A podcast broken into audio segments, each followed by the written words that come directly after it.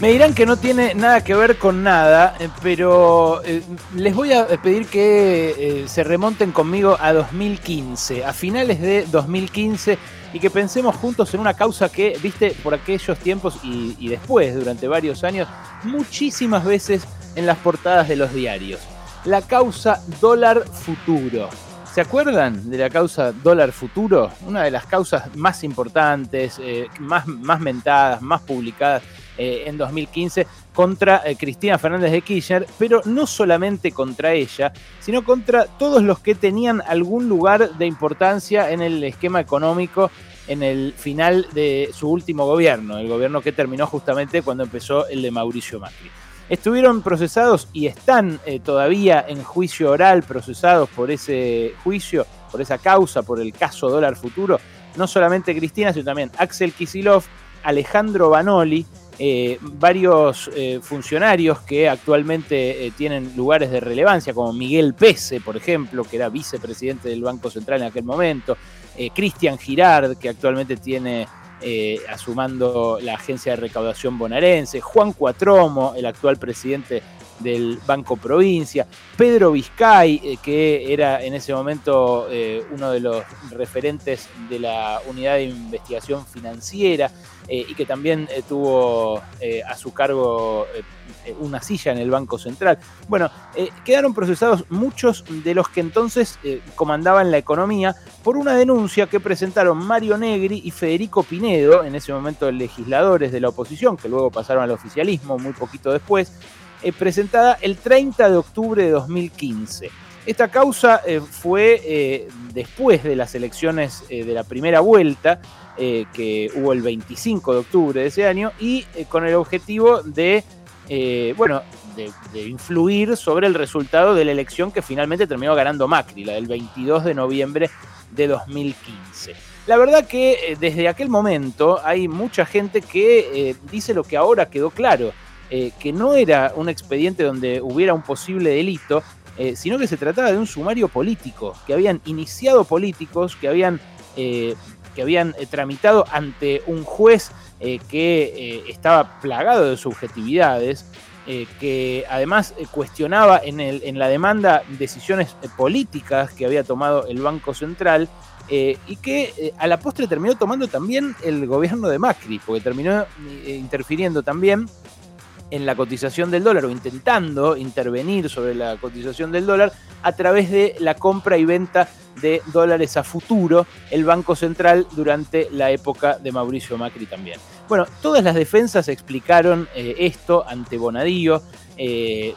intentaron demostrar que no había ningún delito, ninguna irregularidad en esa operatoria, en la de dólar futuro, acreditaron que eh, había habido leyes, resoluciones, que era el ámbito de, poder del Banco Central el, intervenir en esto, eh, y le pidieron al juez en su momento que eh, produjera las pruebas para mantenerlos procesados y llevarlos a juicio. Bueno, Bonadio no lo hizo. Después terminó falleciendo eh, Bonadío. Pero el caso subió eh, a un tribunal oral federal porque fue elevado a juicio oral. Y ahí, mucho tiempo después, recién ahora, recién ahora, este año, el tribunal ordenó un peritaje contable del cuerpo de peritos contadores oficiales, o sea, de la autoridad estatal, no gubernamental, que eh, tiene que funcionar como árbitro en este caso. El peritaje lo que arrojó eh, es que eh, no hubo de ninguna manera ningún delito eh, en esta investigación. lo mismo que habían intentado demostrar las defensas hace ya ahora más de cinco años.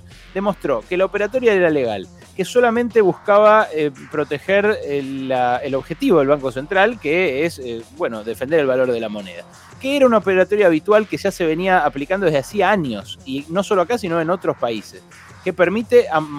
amortiguar, digamos, los saltos del dólar, que son operaciones además que se saldan en pesos, o sea que no le costaron reservas al Banco Central y que además le terminaron haciendo ganar guita, porque las ventas de dólares a futuro terminaron siendo, como después hubo una mega devaluación, terminaron siendo redituables para el Banco Central. Bueno, eh, la verdad que lo que quedó en evidencia después de este eh, proceso eh, es que hay causas que vale la pena investigar y hay otras que son completamente truchas. como esta. La causa de dólar futuro era trucha desde el principio eh, y la verdad que eh, ahora que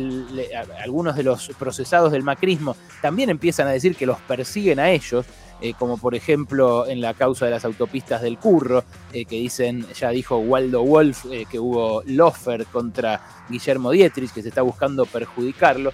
bueno, volvemos a una discusión que el kirchnerismo inauguró justamente allá en 2015, que es la discusión esta sobre los jueces eh, apelando a determinadas investigaciones para influir sobre la política. Eh, a mí, eh, me imagino que de escucharme, saben que, porque no lo oculto además, me parece mucho más interesante como proyecto para la provincia de Buenos Aires y para el país lo que pueda proponer Axel Kisilov que lo que proponía en su momento quien intentó dañarlo con este, con este proceso. Ahora también nosotros nos permitimos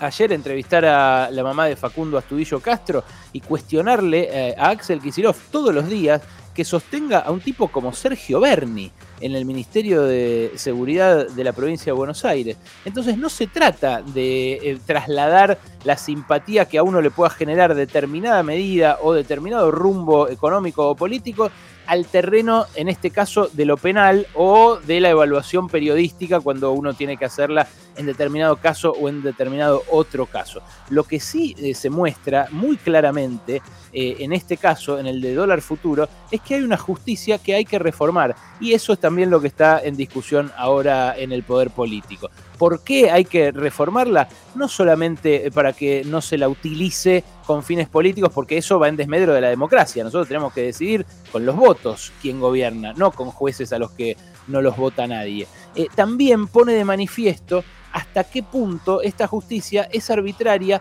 doblemente con los que tienen menos. Porque saben que yo conozco un par de estos casos que no son Cristina Kirchner, ni Axel Kisilov, ni Miguel Pese, que ahora es el presidente del Banco Central. Conozco un par de estos que estuvieron procesados que la pasaron para el orto durante varios años con embargos y con abogados penalistas eh, que valían miles de dólares la hora que no podían pagar de ninguna manera. Entonces la justicia en estos casos no solamente muestra que sirve a poderes políticos de manera súper espuria, y eso es Lofer, y eso lo denunció en su momento el kirchnerismo, y ahora lo denuncia el macrismo, y esperemos que no pase más. También demuestra que es una justicia eh, en donde los ricos eh, valen más que los pobres y que además, si funciona así como árbitro de la política, termina eh, generando que solamente puedan hacer política los guitudos porque solamente puede bancarse un embargo, un procesamiento y el pago de abogados millonarios en dólares para defenderse de un proceso penal trucho, alguien que tiene un montón de guita. Y saben qué,